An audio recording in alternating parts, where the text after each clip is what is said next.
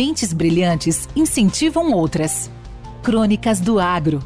Com seus especialistas e líderes comentando, opinando e analisando diversos assuntos através da sua ótica e de sua experiência. Seja você o fator multiplicador. Boas práticas. Boas ideias.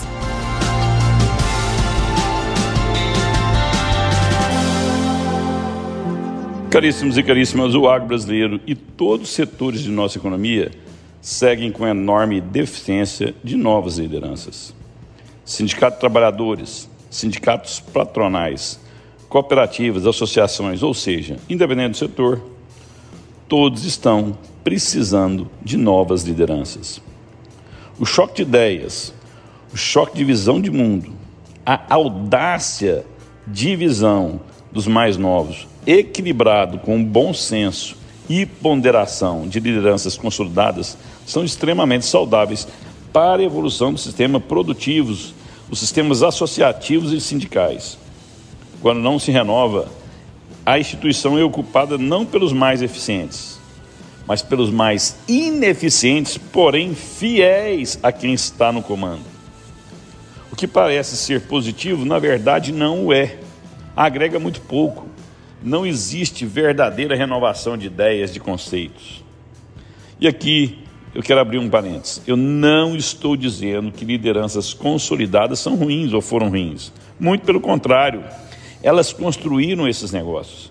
Elas construíram negócios de sucesso, negócios vitoriosos, negócios são referências a nível Brasil e internacional. Quem construiu isso foram essas lideranças consolidadas. O que quero dizer é que questionamentos, insatisfações geram crescimento, geram oportunidades. Vamos pensar juntos. Imagine uma orquestra. Uma orquestra tem vários instrumentos todos bem diferentes entre si. A força do tambor é completamente diferente da delicadeza de uma flauta. E ambos são diferentes da sofisticação, da plenitude de um piano, mas fazem parte das mesma orquestra. Pensem novamente: as maiores sinfonias da humanidade não foram feitas pelo piano, nem pelo tambor e nem pela flauta isoladamente.